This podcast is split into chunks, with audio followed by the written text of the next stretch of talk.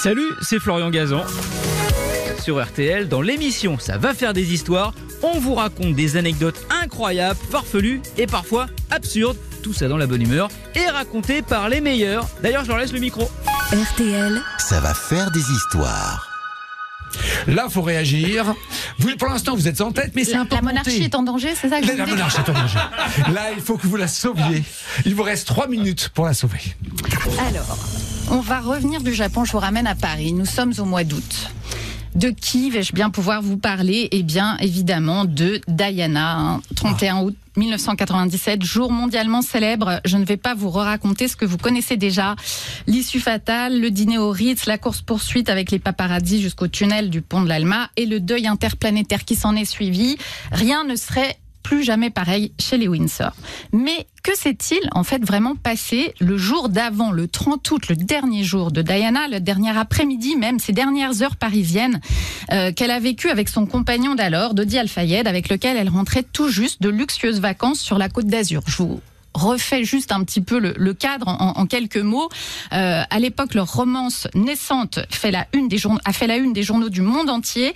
Diana est amoureuse, elle est heureuse. Les paparazzis abreuvent les rédactions de ce bonheur sans nuage à Saint-Tropez, à Monaco. Diana et Dodi font du scooter des mers. Diana et Dodi s'embrassent sur les banquettes du yacht de Dodi. Diana contemple une mouette à bord du plongeoir du yacht. Bref, les clichés vous les avez tous en tête, ils ont fait le tour du monde et ils se sont vendus à prix d'or. Pourtant, la réalité était bien loin de cette carte postale d'un bonheur doré sur tranche sous le soleil de la Riviera. En réalité, cet été-là, Diana se sent plus seule que jamais. Son divorce est prononcé depuis un an. Il a fait d'elle une personnalité à part, une icône mondialement connue qui ne porte plus le prédicat d'Altesse Royale, mais qui demeure la mère du futur roi d'Angleterre.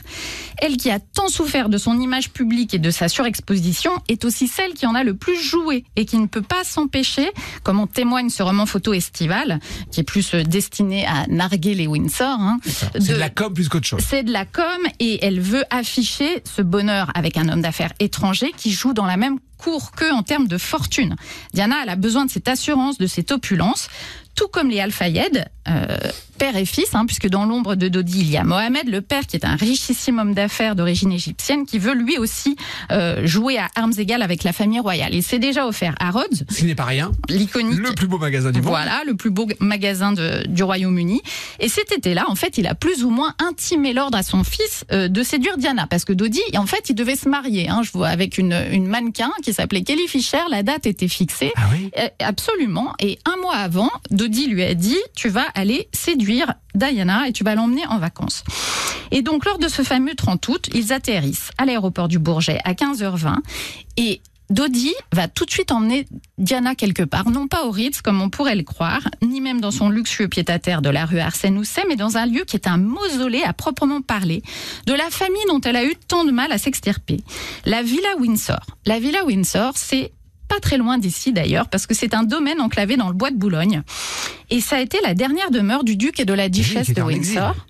Hein, le Édouard VIII, le roi qui a abdiqué, qui a valu au père d'Élisabeth II le trône dont il ne voulait pas, et sa femme Wallis Simpson, l'américaine divorcée par qui le scandale était arrivé. Et c'est là qu'ils ont passé la fin de leur vie, hein, jusqu'à leur mort respective. Et évidemment, Mohamed Al-Fayed, toujours dans son obsession des Windsor, il a acquis le bail de cet endroit qui appartient en fait à la ville de Paris. Il en est le nouveau maître des lieux et il a suggéré à Dodi d'emmener Diana faire un tour, ce qui est quand même le comble du mauvais goût. hein. Et Diana, alors Diana, elle va sentir euh, tout de suite que l'endroit n'est pas très positif. Elle va y passer 31 minutes exactement. Et c'est un lieu qui est quand même un peu hanté par les mauvais démons de la famille royale. Ça lui fait froid dans le dos. Elle court se réfugier euh, au Ritz. Mais en Oui, fait, comme, comme- comme par- oui, c'est ça. Elle choisit quand même un, Hein un joli, un joli refuge. ce qui est fascinant dans cet endroit, c'est que c'est un peu la villa de la Belle au Bois dormant. Rien n'a changé depuis la période des amants maudits. On peut encore voir le dressing de Wallis, la salle à manger aménagée selon son goût.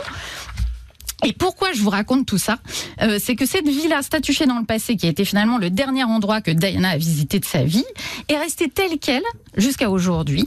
Et il va réouvrir au public dans pile un an En fait, là, il est encore dans son jus, mais euh, la réouverture au public est prévue en août 2024, puisqu'après 2018, c'est la Fondation Monsard qui en a obtenu le bail auprès de la ville de Paris, avec la promesse de le réouvrir, de le réouvrir pour les Parisiens euh, pour les Jeux Olympiques. Et donc, il y a des grands travaux qui vont être faits toute l'année, mais euh, on pourra à nouveau le visiter et aller dans ce lieu où ont vécu aussi bien euh, le duc et la duchesse de Windsor que la dernière visite de Diana dans pile un an.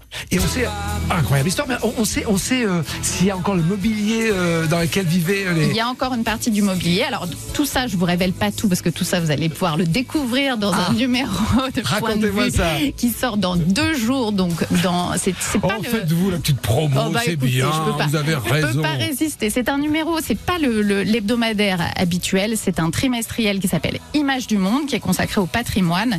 Et nous avons donc le reportage exclusif de cette villa Windsor qui sera donc en kiosque le 24 août dans deux jours. Ok, donc ça va réouvrir au public, ça appartient, ça a toujours appartenu à la mairie de Paris. Hein. Voilà, juste, ça en appartient laisser, hein. toujours. Ça réouvre dans un an. hein. Dans un an, oui, oui, dans un an. Ok, bah, ce sera une sacrée. euh, alors, on passe devant, on la voit, hein, cette, euh, quand on est dans le bois de Boulogne, mais c'est vrai qu'y entrer, c'est quand même euh, étonnant.